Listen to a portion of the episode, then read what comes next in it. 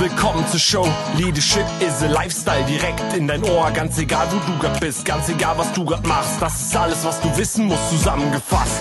Du willst nach oben oder dass alles so bleibt. Du willst ein bisschen glücklicher oder erfolgreicher sein. Du willst, dass du Ziele erreichst. Dann nimm dir doch die nächsten Minuten für dich Zeit. Denn das ist, was Leadership is a Lifestyle heißt. Klar war und auf den Punkt gebracht, das ist er. Er sagt, was Sache ist und deckt Punkte schonungslos auf. Er sagt, was er denkt. Als Kind des Ruhrgebietes gilt für ihn weniger Show, mehr anpacken. Er ist selbst der beste Beweis dafür, dass sich ehrliche, harte Arbeit auszahlt. Martin Limbeck, er ist Gründer und Inhaber der Limbeck Group, einer der führenden Experten zum Thema Sales und Sales Leadership in Europa.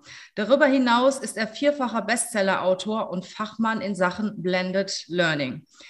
Er ist sich sicher, der Vertrieb wird nach Corona nicht mehr so sein, wie er vorher war. Aber es ist auch kein Thema, weil wenn du ihn an seiner Seite hast, dann kriegst du auch das gemanagt. Herzlich willkommen in meinem Podcast, Martin Limbeck. Vielen Dank, liebe Regina, für die Einladung. Ich freue mich sehr, dabei zu sein.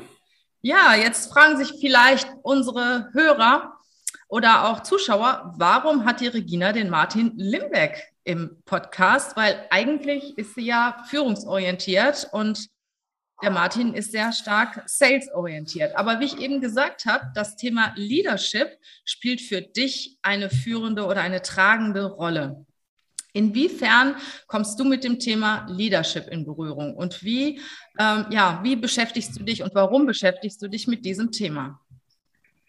Ja, vielen Dank äh, erstmal für die Frage und nochmal für die Einladung. Äh, relativ einfach. Ich bin ja sehr jung, mit knapp 20 in den Außendienst, habe Kopierer Faxgeräte verkauft, wenn man meine Karriere so ein bisschen kennt. War mit 28 Jahren schon jüngster Vertriebschef Deutschland, mal 150 Mitarbeiter, 100 Millionen Verantwortung und bin dann in die Selbstständigkeit gegangen. Das heißt, ich war viel zu früh Führungskraft und natürlich habe ich mich mit dem Thema Führung beschäftigt. Und du sagtest eben vierfacher Bestseller-Auto, mein letzter Bestseller ist ja Limbeck Punkt Vertriebsführung. Ja, und äh, ich werde dieses Jahr, äh, habe ich eine schöne Schnapszahl, 55, um es ganz offen zu sagen, ich mache nur noch relativ wenig Verkaufstrainings, das macht meine Mannschaft, sondern ich habe meistens eben im Blended Learning Ansatz, wir machen fast kaum noch normale Trainings, es sei denn, es sagt man Kunde, Mensch, wir wollen uns mal ein Highlight gönnen, einen Tag Limbeck oder zwei. Ansonsten machen wir in den Prozessen immer die Führungskräfte mit drin. Wir haben kein Kundenprojekt mehr heute, wenn wir Verkäuferinnen, Verkäufer schulen, wo wir nicht auch die Führungskräfte schulen. Und dann mache ich meistens die Vertriebsführungskräfte in einer Doppelfunktion. A, möchte ich, dass die komprimiert wissen, was wir mit ihren Verkäufern trainiert haben, weil sie sind ja schon sozusagen der Personalentwickler, der Trainer on the job, weil ich sehe jede Führungskraft als Personalentwickler. Das ist seine Hauptaufgabe. Und zweitens natürlich dann Führungsgrundsätze für Sales Leute, denn Sales Leadership ist für mich eine andere Führung, wie wenn ich eine Abteilung habe mit äh, Controllern, Buchhaltern oder in der Technik. Warum? Ja, weil Verkäuferinnen und Verkäufer eine besondere Sorte Mensch sind. Himmelhoch jauchzend, zutiefst betrübt, da brauche ich eine besondere Führung für. Das heißt, sie sind sehr emotionale Menschen. Die Spitzenverkäuferinnen und Verkäufer, die ich kennenlernen durfte in meinem Leben oder trainieren durfte oder auch ein paar, die ich begleiten durfte, die schöne äh, Karrieren gemacht haben, wo ich auch Entwicklungsschritte sehen konnte, sind meistens sehr sensibel, ja, das macht sie so erfolgreich, weil sie sehr feinfühlig sind und eben mit einer breiten, ja, Anzahl von Menschen und unterschiedlichen Menschentypen umgehen können. Mhm. Ja, und das ist ja auch so, jemand, der sehr menschenorientiert ist und auch Emotionen hat und auch empathisch ist, der ist natürlich schon automatisch äh, eine gute Führungskraft, beziehungsweise da sind schon die Grundtendenzen auf jeden Fall da, weil das, was ich bei Führung sehr, sehr wichtig finde, egal ob New Work oder klassische hierarchische Führung, die Führungskraft sollte Menschen mögen. Egal, ob ja, man muss Menschen mögen, da gibt es ja diese vier M's. Ja, ich hake nur direkt ein, das ist auch so eine Sache, ich weiß nicht, wer die in die Welt gesetzt hat.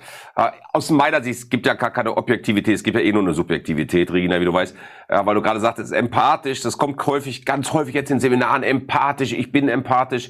Aus meiner Sicht kannst du nur sympathisch sein und empathisch führen oder empathisch kommunizieren, weil das ist die Art und Weise, wie ich mich auf andere einstellen kann. Und das andere ist die Wirkung. Und da wirklich entweder sympathisch oder unsympathisch, ja und äh, äh, deswegen ist völlig richtig, was du sagst, dass empathisch kommunizieren ist sicherlich heute ja, eine vielschichtiges Thema. Auf der anderen Seite glaube ich auch, du hast im Eingangstext gesagt, oft fehlt auch in der Führung heute Klartext und viele führen nach dem Motto Harmonie vor Konflikt. Ja, nicht mit dem Mitarbeiter streiten, weil dann geht der vielleicht weg und ist so schwer, Mitarbeiter zu finden. Du weißt ja, wovon ich rede, ist dein täglich Business. Und äh, ich glaube, es muss auch nach wie vor klare Spielregeln geben, gerade auch im Vertrieb. Dazu haben wir bei uns so die vier Rs, Regeln, Rituale, Respekt und Richtung. Und die vier Ls ist bei uns Loyalität, Lernbereitschaft, Leistungswille, ja, und Leidenschaft. Also brenne ich für mein Thema, wie es so schön heißt. Also, ja, mag ich meine Produkte, meine Dienstleistungen, die ich verkaufe. Da ist immer mal was dabei, wo ich nicht so für brenne, mal, einen, das ist ganz normal. Äh, aber das sind so unsere vier Rs und vier Ls in der Führung wo wir sagen, das ist wichtig und äh, deswegen brauchen Vertriebler auch klare Spielregeln. Und generell Unternehmen brauchen klare Spielregeln, glaube ich. Also Unternehmen, Mitarbeiter, äh, Führungskräfte, jeder braucht Orientierung aus meiner Sicht. Und ähm, ich fand das gerade ganz spannend, dass du gesagt hast, ja, die Vertriebler oder die Führungskräfte im Vertrieb führen anders oder sollten äh, andere Eigenschaften haben als Führungskraft. Das zeigt ja auch, dass man sehr situativ führen sollte. Ne? Also ich sage mal, die Vertriebler sind halt sehr menschenorientiert, sind eher lautere Typen, Bühnenmenschen. Ähm, das gibt es natürlich auch, ich sage mal zum Beispiel im Marketing hat man das sehr häufig ähm, im, im Kundendienst, das ja auch zu Vertrieb gehört. Die Buchhaltung ist wieder ein bisschen zurückhaltender. Ähm, das bedeutet, dass die Führungskraft sich auf die Person natürlich sehr stark einstellen sollte, die sie führt. Wie siehst du das? Weil auch im Vertrieb gibt es ja unterschiedliche Personentypen. Ja, absolut. Und du hast gerade schon schön gesagt, das ist immer noch so ein bisschen aus meiner Sicht so die Aussage, Vertriebler sind laut, sind äh, äh extrovertiert. Es kommt ganz drauf an. Ich kenne tolle Vertriebler. Wir machen viele Maschinenbau zum Beispiel. Da habe ich mit Key Account Managern zu tun, die einen technischen Background haben, die mega unterwegs sind. Die sind eher introvertiert und sagen nur tatsächlich dann was, wenn sie gefordert werden. Äh, ich glaube, der Vertrieb ändert sich sowieso. Du hast ja eingangs auch gesagt, ja. Also ich habe 2019 schon gesagt, das, was sich in den letzten fünf Jahren im Vertrieb geändert hat, hat sich die 50 Jahre davor im Vertrieb nicht geändert. Und ich glaube, wir haben jetzt einen Brandbeschleuniger bekommen, wenn man das Wort mal nehmen darf, äh, äh für das Thema Digitalisierung äh, und auch Automatisierung, es wird ja vieles unter Digitalisierung gepackt, was Automatisierung ist, wie automatisch E-Mail-Versand oder eine Lead-Funnel oder andere Geschichten, die heute Unternehmen ja machen. Ähm, und ich installiere mit meinem Team in vielen Unternehmen, bei uns auch Training und Beratung zum zusammengewachsen. Also wenn ich mir sehe, wo wir herkommen, wir kommen aus dem klassischen Training, zweimal zwei Tage, achtmal zwei Tage, Training on the Job, so typisch, wie alle mal im Trainingsbereich angefangen habt. Wie gesagt, wir haben heute Blended Learning mit einer Online-Akademie, mit adaptiven Lernen, mit äh, ganz äh, unterschiedlichen Inhalten mal eine Live-Session, SMS-Reminder, Trainingsunterlagen. Wir arbeiten nur an echten Fällen von Kunden, wenn wir Verhandlungstrainings machen, äh, um die Leute gut abzuholen. Wir kommen auch meistens dann da, wenn Leute schon sehr hohes Niveau haben, hin und ähm, dann schauen wir uns heute auch Vertriebsprozesse an. Und in vielen Unternehmen installiere ich sogenannte Selling Teams, gerade im Key Account Bereich. Also einer, der zum Beispiel nennen den oft den Writer, der schreibt alles zusammen, was er über den Kunden findet im Internet. Sprachmuster, Pressemitteilungen, Webseiten, Auszeichnungen, äh, Patente, was vielleicht auch schiefgegangen ist, Fusion kaputt gegangen. Wo steht der auch finanziell? Dann haben wir einen, der macht gerne neun Punkte betreutes Lesen, weil wir gelernt haben, ja, CEOs lieben PowerPoint-Schlachten, der bereitet dann die Präsentation für den Kunden vor. Dann haben wir einen Projektmanager, der guckt, dass die Projekte eingehalten werden. Dann haben wir den Key Account Manager, den Relationshipper vielleicht, vielleicht noch einen Fachmann dabei aus der Technik und dann üben wir richtig, ja, ab einer gewissen Umsatzgröße. Denn ich glaube häufig, äh, viel Umsatz wird verbrannt, weil vorher nicht geübt wird. Sprich, ja, äh, jetzt äh, salopp gesprochen, schwarz-weiß, äh, drei Leute gehen gemeinsam zum Kunden, treffen die auf dem Parkplatz, sagt der eine zum anderen, rauchen wir noch einen oder gehen wir gleich rein? Ja, die haben sich aber nicht vorbereitet und ich glaube nach wie vor, der beste Verkaufstrainer für mich, der je gelebt hat, war Heinz Goldmann und Heinz Goldmann hat mal so schön gesagt, von zehn Misserfolgen sind neun mangelnde Vorbereitung. Und das glaube ich auch heute noch. Wir müssen uns ganz anders vorbereiten. Also das Verkaufen ändert sich. Wir haben immer mehr mit Ausschreibungen zu tun, mit Plattformökonomie zu tun. Wir haben eine junge Generation von Einkäufern. Äh, ja, also wir haben eine ganz andere Buying Journey heute auch. Und deswegen muss ich mich als Verkäuferin, Verkäufer verändern. Compliance ein Riesenthema. Früher mit dem Kunden essen gehen, abends an der Bar ein Trinken war super, geht heute alles gar nicht mehr. Ich kann mich gut daran erinnern, ich war mit einem VW-Manager mal, ich darf das ruhig sagen hier, denke ich, mal essen, der mich kennenlernen wollte, weil er was mit uns machen wollte. Und das habe ich noch nie erlebt. Wir, er hat mich eingeladen, also mich gefragt, ob wir mal zusammen abends essen gehen könnten, wenn er in Königstein das nächste Mal ist. Da lebte ich noch in Königstein. Und wir kommen ins Lokal rein wir nehmen Platz und das Erste, was er zu mir sagt, das fand ich total witzig, äh, das sage ich Ihnen gleich, Herr Limbeck, ich lasse mich nicht einladen, ich halte mich an die Compliance. Dabei dachte ich, der lädt mich jetzt ein, ja, aber das fand ich ganz spannend, ja, und äh, war ein toller Abend, toller Typ auch. Und äh, wir haben dann auch ein gutes Geschäft miteinander äh, ins Rollen gebracht, nur das hat sich halt verändert und wir wollen heute immer mehr die Emotionen rausnehmen. Wir wollen es mehr automatisieren und es wird für, für Verkäufer herausfordernd. Ich habe jetzt mit einem Konzern, da analysieren wir gerade den kompletten Sales-Prozess, weil wir eben viel mehr Beratung heute auch machen neben dem Trainingsbereich. Wir analysieren erstmal, macht Training überhaupt Sinn oder brauchen die erstmal was anderes? Braucht es neue Strukturen? Und es, es, es bleibt eben nichts mehr äh, kein Stein auf dem anderen. Denn nimm das Beispiel, wir haben jetzt durch Corona gelernt, so schlimm auch Corona war und ist nach wie vor und die Themen, die damit betroffen sind, aha, ich kann auch online verkaufen. Und Kunden überprüfen jetzt ihre Prozesse. Ich habe ganz viele Außendienstmitarbeiter, die fahren auch für 1000 Euro Umsatz im Monat zum Kunden. Hm. Das rechnet sich vorne und hinten nicht. Da haben wir jetzt gelernt, oh, das machen wir jetzt remote. Dann kommt noch hinzu, Find nochmal Außendienstmitarbeiter, die Lust haben auf den harten Sales-Job oder Telefonakquise. Ja, also es verändert sich da gerade alles, deswegen braucht es neue Prozesse. Ich bleibe aber dabei und das glaube ich auch, das werden wir äh, so erleben. Da, wo es preisintensiv ist, wo es ein Investitionsgut ist, wo es serviceorientiert ist, wo es komplex ist, wird es immer Sales und Sales Leadership geben. Und da, wo es einfach wird, ja, da müssen Unternehmen lernen, das Amazon-Prinzip einzuführen. Warum ist Amazon so erfolgreich aus meiner Sicht? Ja, unabhängig von der Marktmacht und von dem Themen. Es ist schnell und einfach. Mhm. Wer einmal ein Amazon-Konto ein, eingerichtet hat und da bestellt, es ist schnell und einfach. Und, und das müssen Unternehmen lernen, schnell und einfach für ihre Kunden zu sein. Wenn ich sehe, wie komplex dort alles funktioniert, ja, auch jetzt wieder in einem Projekt, was wir haben, da muss erst dreimal durch den Betriebsrat, da hier Mitbestimmung, dann hier, dann da. Ja, und der Kunde ist dann schon weg, bis wir den, Sales neu aufgesetzt haben, weil wir drei Jahre dafür brauchen. Ne? Mhm. Also ich gebe dir recht, dass wir remote heute sehr viel machen können und diese 1000 Euro Besuche beim Kunden äh, sind vielleicht hier unter überflüssig. Auf der anderen Seite muss ich sagen, dass der persönliche Kontakt immer noch etwas anders ist. Also auch wenn der Vertriebler jetzt nur für 1000 Euro zum Kunden fährt, er hat ja, er menschelt ja mit diesem Kunden und der nächste Auftrag, der vielleicht dann für 20.000 Euro ist, geht dann an diesen Vertriebler, weil da halt Das ist wieder ein anderes Thema. Das ist ein anderes Thema für mich. Das, was du sagst, da gehe ich hin, um die 1000 zu machen, weil ich mehr habe. Aber wir haben Kunden tatsächlich, die, die machen nicht mehr wie 1000 Euro im Monat. Und trotzdem fährt der Vertriebler hin. Und ja, das ja. rechnet sich halt einfach nicht mehr. Oder nimm auch unser Business hier. Ja, ich habe für mich auch entschieden, ich fahre zum ersten Kennenlernen zu keinem Kunden mehr. Ja, das mache ich online. Ich habe das früher aber auch schon so gemacht. Ich bin auch noch nie für einen Termin nach München geflogen. Dann habe ich entweder zwei Bestandskunden besucht oder habe mir drei Termine gelegt. Mhm. Ja, wenn du ein effizienter Vertriebler bist, machst du das. Aber ich kannte früher auch Leute, die haben eine große Landesbank mal übernommen. Ja, da ist ein Mitarbeiter äh, im Businesskundenbereich für einen Termin nach Hamburg geflogen von äh, seiner Stadt aus, wo ich sage, ja, was macht der den Rest? Ja, der fliegt dahin zum Lunch, fliegt wieder zurück, Tag ist rum, rechnet sich vorne und hinten nicht. Und, und da muss ich halt hingucken und auch eben dieses neue Moderne annehmen. Und da tun sich viele schwer mit, weil das, was wir halt sehen, die Demografie hat ja nichts an Corona geändert oder Corona hat ja nichts an der Demografie verändert. Ich habe gerade ein großes Projekt gemacht äh, mit einem Konzern. Dort habe ich 500 Frauen und Männer im B2B-Business gesehen. Ja, äh, was schätzt du, wie viele Menschen habe ich gesehen unter 30? 30 Prozent? Mhm. Acht, acht Personen, acht oh. Menschen.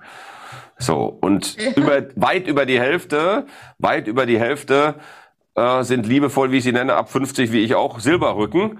Ja, und äh, das ist, das ist schon interessant. Also den, den Job, den Vertriebsjob wieder attraktiv zu machen, das wird eine Herausforderung auch für Unternehmen sein, weil Verkauf ist ja immer noch so ein, für manche so ein shady Business irgendwie, wie die Amerikaner sagen. Ne? So, und machen wir uns nichts vor. Deine Company aus meiner Sicht ist eine reine Vertriebsmaschine, die zu, zufällig Headhunting macht. Mein Absolut. Unternehmen ist eine reine Vertriebsmaschine, die zufällig Beratung und Training anbietet und Digitalisierungshilfe. Ja, ein Hotel ist eine reine Vertriebsmaschine, die Räume, Übernachtung und Essen anbieten. Also diese Vertriebsdenke haben wir oft in vielen Unternehmen noch nicht drin. Und ich glaube, das muss sich ändern. Da haben wir noch einen sehr, sehr langen Weg, denn unsere Servicekultur in Deutschland, die ist immer noch auf, ich sage das immer gerne, äh, Vorschulniveau. Also ich denke, alles ist Vertrieb. Man verkauft sich immer und überall. Selbst wenn du irgendwo hingehst äh, auf, eine, auf eine Party oder auf ein Event, du, du präsentierst dich, du verkaufst dich. Ich sage das auch immer unseren Bewerbern, wenn die kommen. Geh mal davon aus, du verkaufst. Na, wenn die in Führungsposition da mit einer dreckigen Jeans ankommen und nicht geputzten Schuhen, ähm, das hat nichts mit gut verkaufen zu tun. Und die Vorbereitung, die du eben gesagt hast, das ist wirklich das A und O. Das merke ich immer wieder. Dann kommen die Bewerber und äh, ich frage ja immer klassisch, was wissen Sie über uns? Ne? Also wenn Sie sich jetzt für uns bewerben. Äh, ja, ich bin hier, weil ich das eigentlich jetzt erfahren wollte, zum Beispiel. ja, ja. Oder auch, auch wenn die halt bei unseren Kunden sind, die fragen ja auch immer. Und das ist so bekannt. Wir reden ständig darüber. Bereitet euch vor, kümmert euch um das Unternehmen, äh, schaut euch die Gesprächspartner an vorher bei LinkedIn, bei Xing, Instagram. Du findest doch heute überall jeden. Ne? Ist erschreckend, oder? Teilweise, wie das so ist, geht mir auch so. Manchmal kommen Bewerber hier und ich sage, was wissen Sie denn über uns? Ja, Sie machen Verkaufstraining. ah, okay. Ah, und was ist unser, was ist unser Hauptprodukt? Was meinen Sie? Ich sage, ja, steht auf unserer Website, ist der Loop-Prozess. Oh, das habe ich nicht gefunden. Dann denke ich immer, jo, suchst du einen Job oder willst du zu mir? Und das ist ganz genau, wie du sagst. Das ist immer wieder äh, erschreckend, wie wenig vorbereitet Menschen heute sind. Und das ist im Sales eben auch so. Und ich als Führungskraft muss das auch vorleben. Schau, äh, der nächste Spruch, ein zweites, mein zweites Lieblingszitat von Heinz Goldmann war, der CEO ist immer der erste Verkäufer eines Unternehmens. Also wenn ich als Führungskraft Sales nicht vorlebe oder Service vorlebe, ähm, wie die Amerikaner so schön sagen, walk your talk oder bei der Feuerwehr heißt es eben Führung durch Vorbild. Ja, wenn du siehst, über, über 30 Prozent würden gerne ihre Führungsposition abgeben. Nur noch äh, sieben Prozent der neuen Generation möchte noch überhaupt Führungskraft werden. Ja, wir haben immer so dieses Thema, gerade einen großen Umbruch, dieses mhm. Entschleunigen, wir machen alle um, ja. Work-Life-Balance, endlich Freitag, das hat ja keiner endlich Montag. Und ich sage immer, äh, von was soll ich Urlaub machen, weil ich liebe das, was ich tue, was ja nicht heißt, dass ich trotzdem meine Batterien auftanken muss oder anderes. Äh, ich schreibe gerade auch mein erstes gesellschaftspolitisches Buch genau über das Thema, warum wir alle wieder mehr leisten müssen. Wir brauchen eine neue Leistungskultur in Deutschland, denn wir werden so nicht überleben, ihr Lieben. Das ist meine tiefste Überzeugung. Da, da spalten sich auch die Generationen sehr stark. Also, Absolut. Äh, ja, genau wie du sagst, also vor allen Dingen die, die ganz jungen Generationen, also die jungen Leute, sagen wir so bis, bis 25, 30, die haben so auf dem Schirm, naja, du gehst irgendwo hin und wenn dir das gefällt, dann bleibst du da. Und wenn es nicht so cool ist, dann gehst du halt wieder und äh, du findest was anderes. Ich habe teilweise Bewerbungen von Leuten, die haben drei, vier Jobs in einem Jahr gehabt. Also ich möchte die nicht bei mir haben, weil ich möchte die einarbeiten. Ich brauche eine gewisse Loyalität. Und äh, wenn bei jedem, ich sag mal, kleinen Konflikt oder bei jeder Kleinigkeit, die irgendwo anstrengend ist, der Mitarbeiter geht, dann ist er für uns nicht der Richtige. Und ich merke, ähm, dass da ein Riesenunterschied in den Generationen ist. Und mittlerweile stelle ich auch gerne wieder Ältere ein und ähm, die haben halt immer noch eine ganz andere Leistungsbereitschaft. Mal schauen, wo das, wo das hingeht. Ja, mega. Und da bin ich total bei dir. Das ist auch so ein Trend in Deutschland, auch den beklage ich in meinem Buch. Ich finde es echt schlimm. Wenn ich Headhunter wie dich spreche, sagen die mir heute gerade auch im Executive-Bereich, ich brauche keinen CEO mehr präsentieren, der älter wie 40 ist, ja, oder 45 ist. Äh, äh, das ist ja erschreckend. Ich habe früher zum Beispiel ganz offen gesprochen, darfst du ja auch nicht laut in Deutschland sagen, da kommst du gleich in die böse Ecke. Aber wie ich jung war, ich habe mich mit 28 selbstständig gemacht, dann habe ich eine Assistentin, meine erste gesucht. Da habe ich natürlich gesucht nach einer Frau, die schon verheiratet war und Kinder hatte. Warum? Weil ich mir als Neueinsteiger ja gar nicht leisten konnte, ich ein junges Ding einstelle, die dann vielleicht schwanger wird. Darfst ja gar nicht sagen, dann bist du ja gleich äh, sofort Hastrian, aber ging gar nicht anders. Und außerdem brauchte ich auch eine. Ich habe damals die Assistentin meines Vaters bekommen, der hat in Rente ging, das war mega, irgendwann mal. Die Petra war viel älter äh, wie, wie ich an der Stelle und die konnte mich ertragen, weil ich war ein junger, wilder Hüpfer und die kam dann auch mit meinen, ja, mit meiner Emotion klar und sagt, Junge, beruhig dich mal wieder, das mit dem Flug kriegen wir hin und da kommst du schon pünktlich an und so. Also ich, ich stelle ganz gerne, ich habe jetzt einen Mann eingestellt, der ist 55, der war selbstständig, ja, und äh, so, er hat es mit dem Verkaufen halt nicht hinbekommen. Programmierer, äh, Designer, Nachteil sogar, ich glaube, der wäre auch in Deutschland schwer oder ist in Deutschland schwer vermittelbar, weil er spricht kaum Deutsch, weil seine Kunden alle in seiner türkischen Gemeinde sozusagen waren. Seine Frau spricht perfektes Deutsch, seine Kinder auch. Und ich war erstaunt, ich sage, Mensch, Junge, ja, sagt, da musste ich nicht. Ich habe nur mit türkischen Kunden zu tun gehabt, in, in meiner Community Sachen gemacht, türkische Konsulat betreut und so. Cooler Typ, ja, und dem haben wir jetzt auch ganz klar gesagt, ja, der sitzt mit meinem anderen Programmierer zusammen, der auch türkisch sehr gutes Deutsch spricht, den habe ich gesagt, pass auf, wir sprechen nur Deutsch miteinander und das ist mit einer Vereinbarung in der Probezeit. Pass auf, du musst dein Deutsch auf ein anderes Level bringen. Bemüht er sich jetzt auch. Sehr gut. Ja, jetzt, und, und, und ich finde, auch solchen Menschen eine Chance zu geben, wichtig, weil ich glaube, der wäre für den deutschen Arbeitsmarkt mit 55, 20 Jahre selbstständig, schwer vermittelbar. Hm, sehr gut. Ich merke jedoch auch einen Wandel in den Unternehmen. Also viele Unternehmen stellen auch Ältere mittlerweile ein, zumindest ähm, cool. unsere Kunden, also auch wirklich auf höheren Positionen, auf Managementpositionen. Also über 50 ist bei vielen unserer äh, Auftraggeber kein Thema mehr. Ja, ist auch mega. Die kriegen ja auch äh, tolles Know-how rein. Die sind ja erfahren. Aber ich habe äh, einen Freund, der ist 56, der hat über 400 Bewerbungen geschrieben. Ne, der sagt also ganz klar, äh, dann ist er teilweise überqualifiziert, hat sich auf einen Key-Account-Job beworben, weil er auch schon mal Niederlassungsleiter war oder auch schon mal ne, in der Führungsposition war, im Management war, im mittleren. Also es ist schon erstaunlich, trotz alledem, wenn du ein Alter von 55 hast, wir reden von vielleicht 67 Jahren Rentenalter, ist schwierig. Ich habe Ulf Förster vor kurzem gehört, ein Bestseller-Autor, der war auf der Spiegel Bestsellerliste vor kurzem, der sagte, das Schlimmste, was man Menschen, also Professor, Doktor, ja, äh, was du Menschen antun kannst, ist Vorruhestand oder oder Frührente. Das fand ich mega. Und das glaube ich auch. Ich habe so gewitzelt mit Klaus Fink, Edgar Geffroy, die beiden kennst du vielleicht auch vom ja. Hörensagen her. Zwei Kumpels von mir, habe sie vor kurzem getroffen bei der GSA, also mit, mit äh, Klaus lange, lange Freundschaft und Edgar kenne ich auch viele Jahre, wir sind auch gut befreundet. Und, und wir sagten alle so, weil Edgar jetzt mit 67 auch nochmal Gas gibt, wo Klaus ist, macht sehr viel Sport und ist eher schon so am Aufhören, äh, 60 geworden. Und ich sag mal, wenn dir mal alle auf Malle anschaust, was machen die Jungs denn und die Mädels, die alle durch sind? Die trinken um elf ihren ersten Rosé jetzt mal als Metapher. Ja, ja und äh, das ist in meinem Leben auch nicht vorgesehen. Also solange ich Spaß an dem habe, was ich tue. Ich habe gerade so eine Mastermind-Gruppe gegründet, Gipfelstürmer im April, wo ich über 40 Unternehmerinnen und Unternehmer jetzt schon drin habe und das groß machen möchte.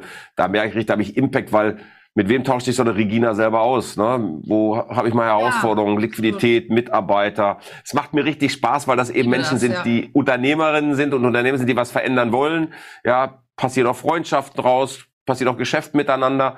Und, und, und, und da merkst du halt richtig, wir haben alle immer dieselben Themen. Das sind Strukturen, das sind Mitarbeiter und das Sales, ja. Mhm. Und, und äh, das ist halt so, wenn du Unternehmer bist, hast du eben auch eine Leidensfähigkeit. Und ich komme heute zu der Überzeugung, deine Leidensfähigkeit Leidensfähigkeits, äh, wie will ich sagen, der Leidensfähigkeitsspanne mhm.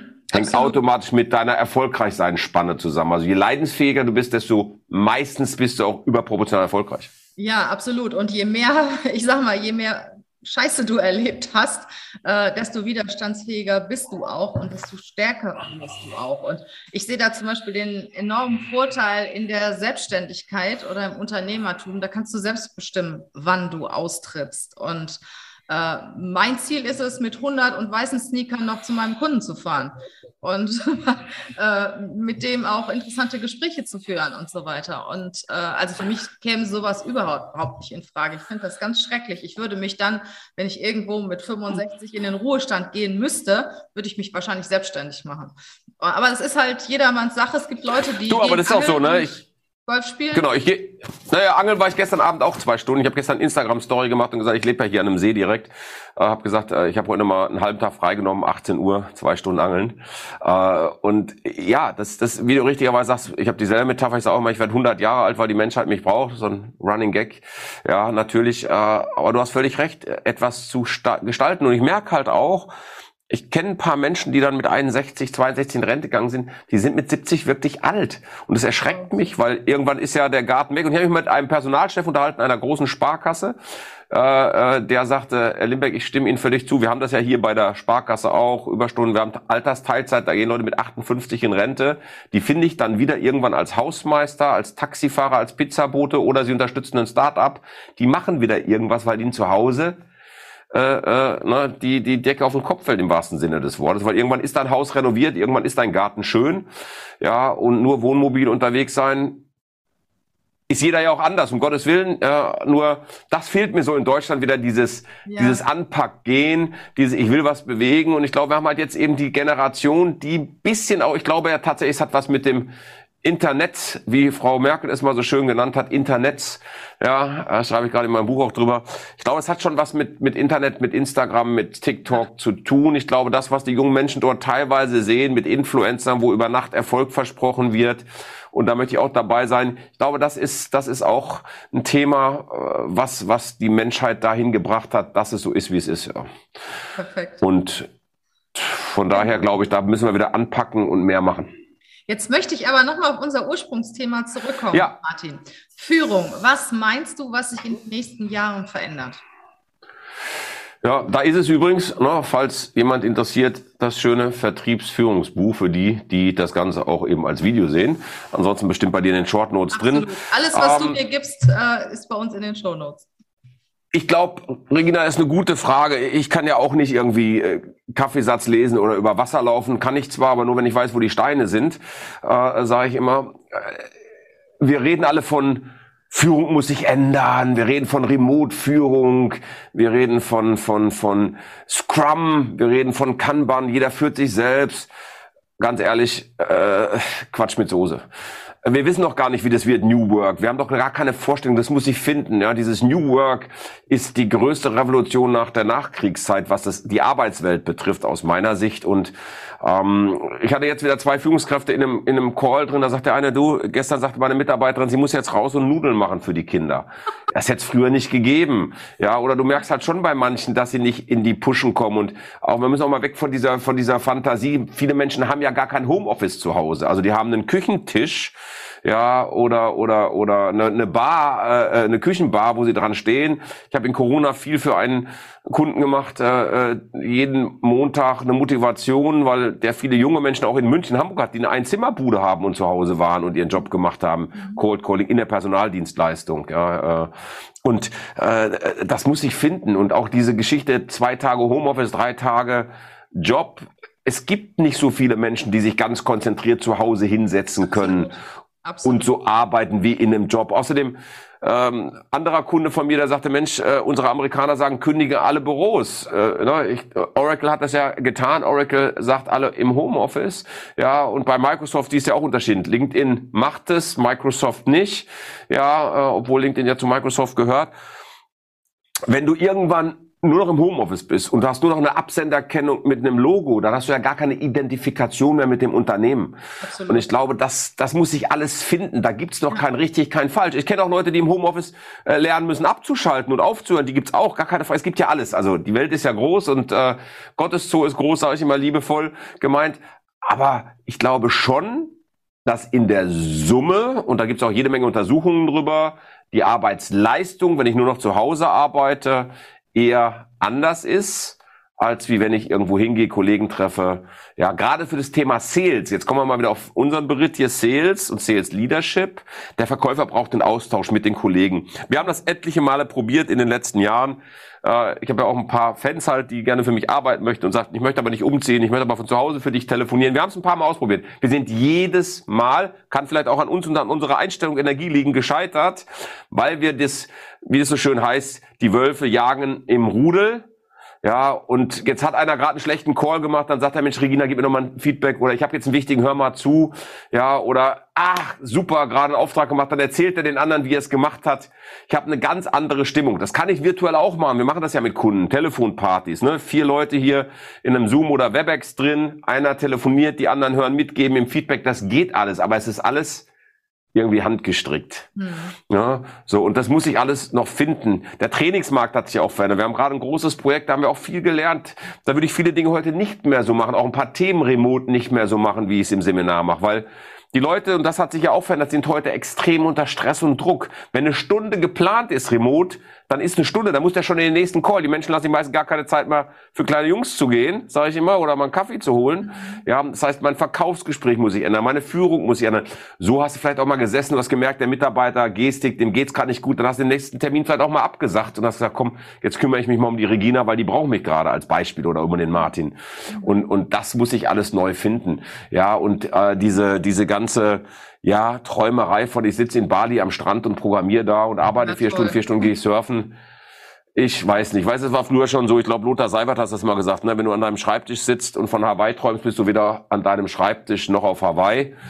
Ja, ja. Ähm, schwierig. Vielleicht bin ich auch ein aussterbender Dinosaurier, sagen jetzt manche hier rein und sagen, ja, Limberg, erzähl nur mal, das geht alles. Aber die Ablenkungen sind ja groß. Es gibt ja Untersuchungen drüber. Weißt du, weißt du, wie lange wir uns noch konzentrieren können am Stück ohne Ablenkung? Mhm. Sind 40 Sekunden.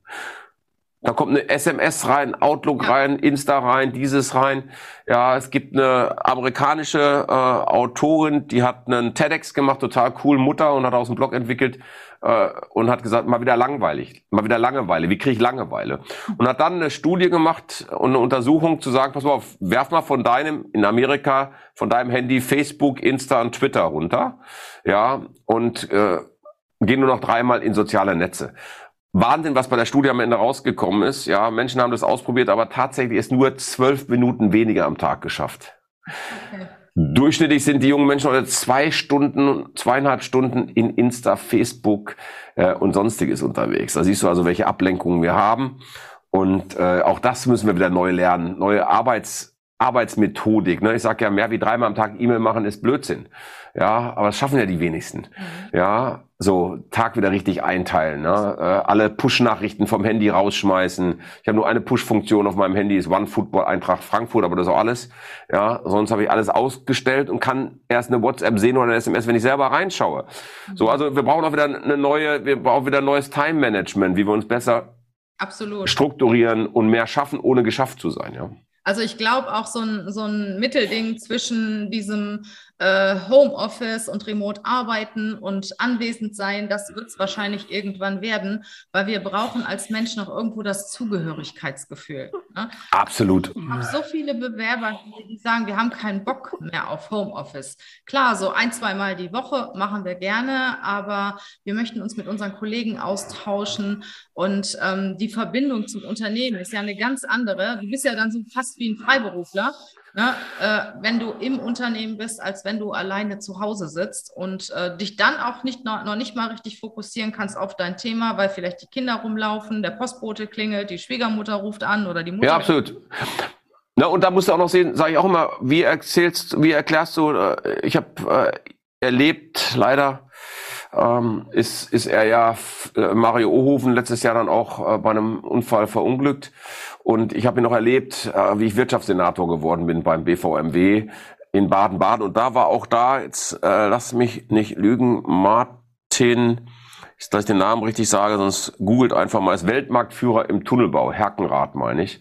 Ja, ja, richtig cooler Typ. Und der sagte auch zum Thema Remote-Arbeiten, ja, und, und, und, und wie erkläre ich das meinen ganzen Blue-Color-Workern? Wie erkläre ich denn ja. allen in der Produktion, in der Technik, äh, ja. ja, die, die, die hier, die sowieso, die White-Color sehen sowieso besser aus, machen sie nicht schmutzig und ich mache die Arbeit für die in Anführungsstrichen. Wir haben ja solche Themen leider auch in Unternehmen, muss man immer klarerweise sagen.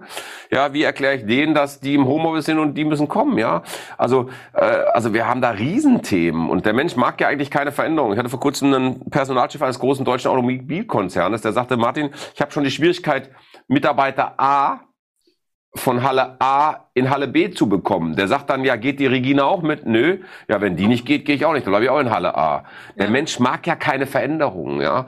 Und ich habe allen Menschen in Corona gesagt, äh, die wir trainiert haben, wir haben viel Jahr gemacht, auch, also unser Geschäft ging ganz normal weiter online, mit wenig Ausnahmen, wo Kunden das tatsächlich nicht wollten, aber 95 Prozent der Kunden haben gesagt, klar, wir müssen mit Leuten ja was machen und auch Zusatzgeschäft, damit die uns zu Hause auch nicht eingehen.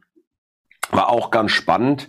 Ähm, äh, äh eine Sache, die da hieß, ähm, ja, wie, dass ich zu Hause auch nicht vereinsame, ne? Also wie du richtigerweise gerade gesagt hast, es gibt ja auch, ich hatte einen Mann in meinem Alter hier, der wirklich hinterher nochmal drin blieb und sagte, Mensch, ich bin Single, ja, äh, und, und ich vereinsame richtig, freue wieder rauszugehen. Ja. ja, und, und, und wir brauchen den Kontakt richtigerweise, wie du sagst. Und ich glaube auch, es wird sich irgendwie einpendeln, es wird mhm. anders werden. Und, und nochmal, ich sage auch nicht, wird besser oder schlechter, sondern lasst es uns ausprobieren. Ne? Also ich habe mich auch mal damit beschäftigt, mit der Vier-Tage-Woche. Ja, also dass ich nur noch mit meinem Team hier vier Tage arbeite. Wir wollten das mal ausprobieren und austesten. Und dann sind wir gewesen bei ähm, ein paar Leuten, die ich dann gegoogelt habe, die sowas machen. Und es war auch ganz spannend. Äh, ich habe mit drei, vieren gesprochen, die haben es wieder abgeschafft, mhm. weil es doch nicht funktioniert hat. Ne? Auch Erreichbarkeit, Kunde, Freitags. Ja, und äh, I don't know. Ich glaube, es wird sich finden. Also es wird spannend mit diesem New Work, was auch immer das ist. Absolut, lieber Martin. Ich glaube, wir haben jetzt eine ganze Menge besprochen. Ich könnte noch drei Stunden weiter mit dir reden. Vielleicht machen wir das irgendwann nochmal. Sehr gerne. Herzlichen Dank an dich. Ähm, ja, deine Links sind bei uns in den Show Notes und hau noch einen Tipp raus für die Führungskraft, die jetzt neu in ihren Job kommt und gerne als Führungskraft Karriere machen möchte. Ja, was kann ich als Tipp raushauen? Sei du selbst. Ne? Die Amerikaner sagen das ja, walk your talk, sei anfassbar, sei berechenbar. Ich glaube, was ganz wichtig für Mitarbeiter sind, sei als Chefin, als Chef, als Führungskraft berechenbar äh, und spielt keine Rolle, sondern sei du. Und ich glaube, wenn Menschen merken, dass du berechenbar bist, passt das. Und ganz wichtig, sei bedingungslos ehrlich. Ich hatte gestern ein Mitarbeitergespräch, schönes Beispiel, toller, toller Mitarbeiter, wirklich toller Mitarbeiter, sehr engagiert. Ja, aber war noch sehr jung, hat das so ein bisschen teilweise noch mit seinem Auftritt. Wir hatten erst ein Gespräch, ein sehr gutes Gespräch, habe ich das Gespräch nochmal reflektiert, habe ihn hinterher nochmal gesagt, du, ich habe nochmal über unser Gespräch nachgedacht, achte mal auf eins, zwei, drei. Fand der mega, fand ich auch, also diese schonungslose Ehrlichkeit, mhm. glaube ich, die mögen Mitarbeiter auch. Du kannst es ja wertschätzen rüberbringen, auch wenn es vielleicht ein negatives Thema ist. Trotzdem kann ich ja Wertschätzung behalten, aber sei klar und wahr. Und ich glaube, das ist schon wichtig. Martin, herzlichen Dank und alles Gute für dich. Dankeschön. Für dich auch. Viel Erfolg allen da draußen. Ja, alles Gute für euch und bis zum nächsten Mal. Tschüss. Ciao.